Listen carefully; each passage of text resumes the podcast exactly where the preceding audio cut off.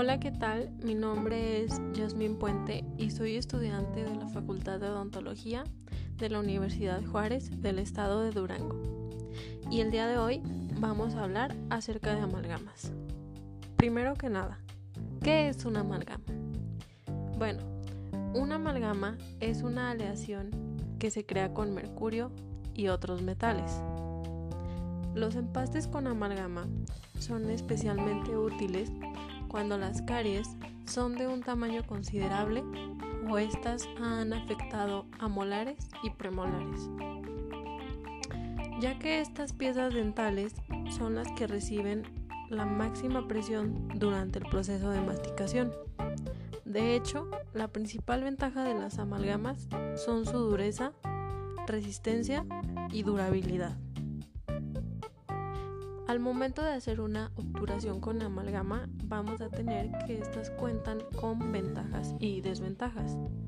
Algunas de las ventajas son mantenimiento de la forma, resistencia a la abrasión, adaptación correcta a las paredes cavitarias, autosellado marginal, insoluble en líquidos bucales y técnica menos sensible.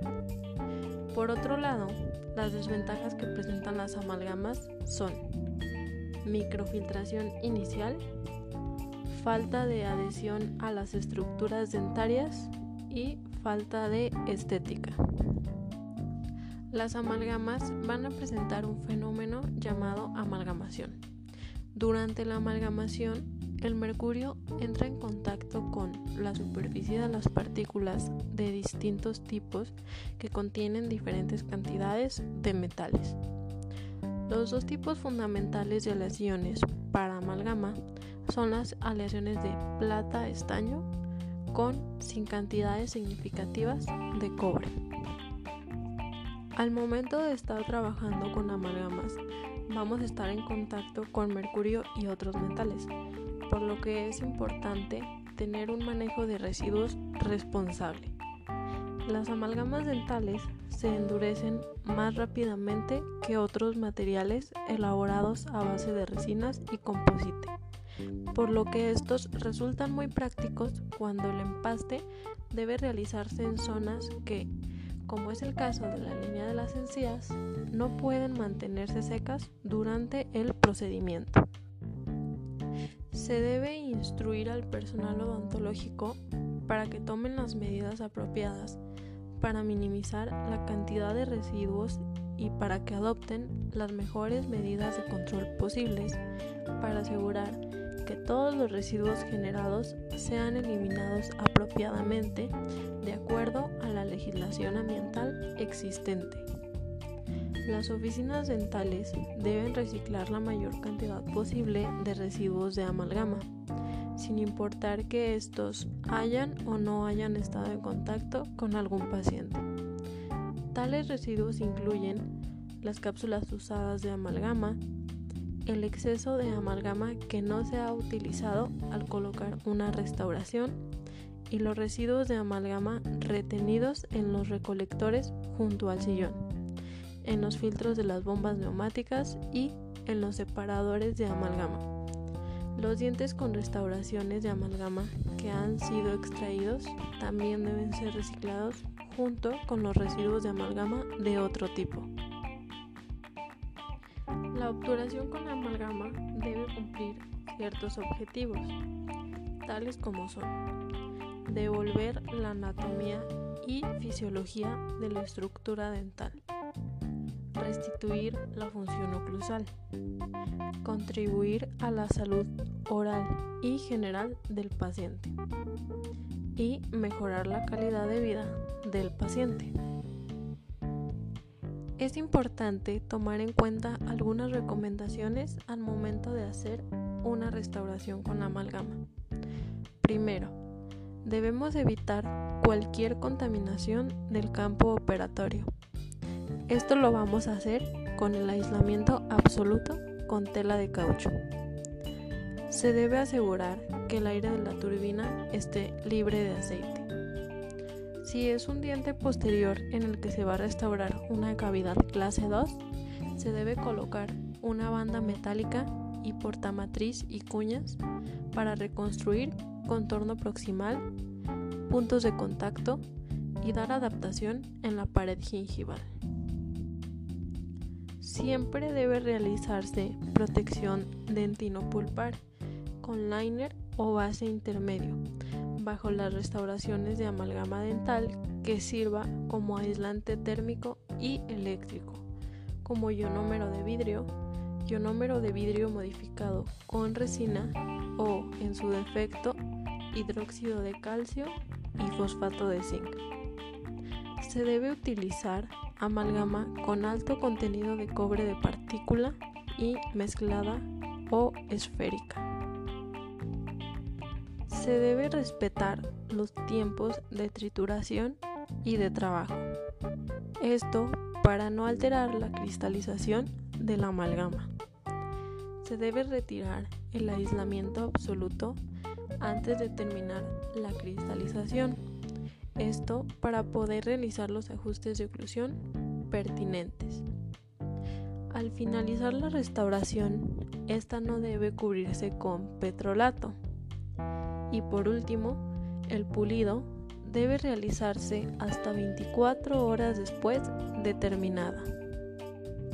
El instrumental requerido para hacer una obturación con amalgama es pieza de alta velocidad, micromotor, contraángulo, espejo de boca plano número 5, explorador de doble extremo, cucharilla de black de doble extremo, pinzas algodoneras, espátula metálica para cemento ancha, espátula plástica para mezcla de ionómeros de vidrio, aplicador de hidróxido de calcio con punta pequeña, espátula de guard, espátula condensador, loseta de vidrio, vaso metálico para amalgama,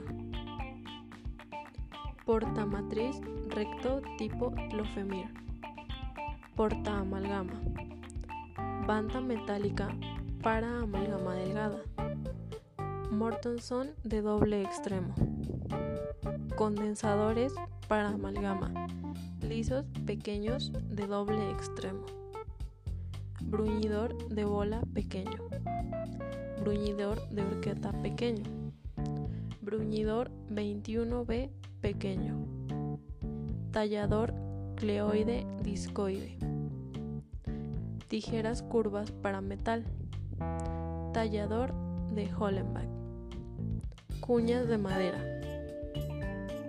copas de caucho para profilaxis, fresas redondas de alta velocidad de diamante o de carburo, fresas cilíndricas o troncocónicas cortas de alta velocidad de diamante o carburo número 701 y 702 Fresas en llama para pulir amalgama de baja velocidad multihojas. Puntas de caucho para pulir amalgamas. Y por último, lijas interproximales metálicas. A continuación, los pasos para la realización de la obturación. Número 1. Limpieza profiláctica con bicarbonato de sodio y agua. Número 2. Anestesia infiltrativa o troncular según sea el caso, si es necesario. Número 3. Eliminación de tejido cariado con pieza de alta velocidad, fresas de diamante o carburo y cucharilla. Número 4. La preparación cavitaria puede incluir cavidades de clase 1, 2 y clase 5 esta preparación puede involucrar la remoción de tejido dentario cariado o restauraciones defectuosas. Es necesario crear planimetría en las paredes y hacer las formas de retención como paralelismo o leve convergencia de las paredes y colas de Milano. Nunca debe biselarse el margen cabo superficial en esmalte en ninguna de las paredes. Número 5. Aislamiento de campo. Número 6. En las cavidades clase 2 debe colocarse la banda con el portamatriz y cuñas de madera. Número 7. Protección dentino pulpar. Colocación de liner o base intermedia. Número 8. Colocación de la amalgama. Empacado, condensado, bruñido y tallado. Número 9. Retiro del aislamiento de campo absoluto. Número 10. Verificación de la oclusión y eliminación del excedente. Y por último, número 11. Pulido de la amalgama a las 24 horas. Luego de que hayan pasado 24 horas después de haberse realizado la obturación, seguiremos con la técnica de pulido. Mediante esta técnica se pueden lograr superficies lisas y brillantes. Esto mediante el uso de fresas de baja velocidad multihojas en forma de llama para dar forma general seguidas por puntas en forma de copas o ruedas de caucho abrasivas o también cepillos duros impregnados con piedra pómex.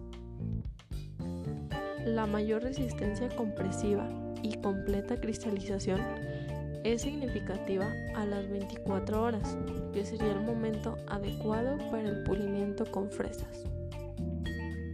Primero vamos a utilizar fresas de carburo multihojas o de 30 y 12 filos de baja velocidad con refrigeración. Esto para conformar la morfología oclusal general y remover excesos. Después, la curvatura cervical y áreas subgingivales pueden pulirse con copas de abrasión media, compresión ligera y refrigeración. Y por último, el brillo final se logra utilizando una mezcla entre óxido de zinc y alcohol aplicado con puntas de caucho y cepillos. Después de haber terminado la obturación con amalgama, se tomarán en cuenta algunos criterios. Se considera de alta cuando el diente se haya restaurado y se encuentre en capacidad de realizar la función oclusal adecuadamente. También cuando el paciente no refiera sintomatología dolorosa o sensibilidad postoperatoria. Y bueno, como conclusión, puedo decir que la amalgama es un material de restauración que se utiliza en odontología. Con frecuencia se utiliza para restaurar dientes afectados por caries y resulta de la aleación del mercurio con otros metales, como lo son zinc, plata, estaño y oro, entre otra clase de metales.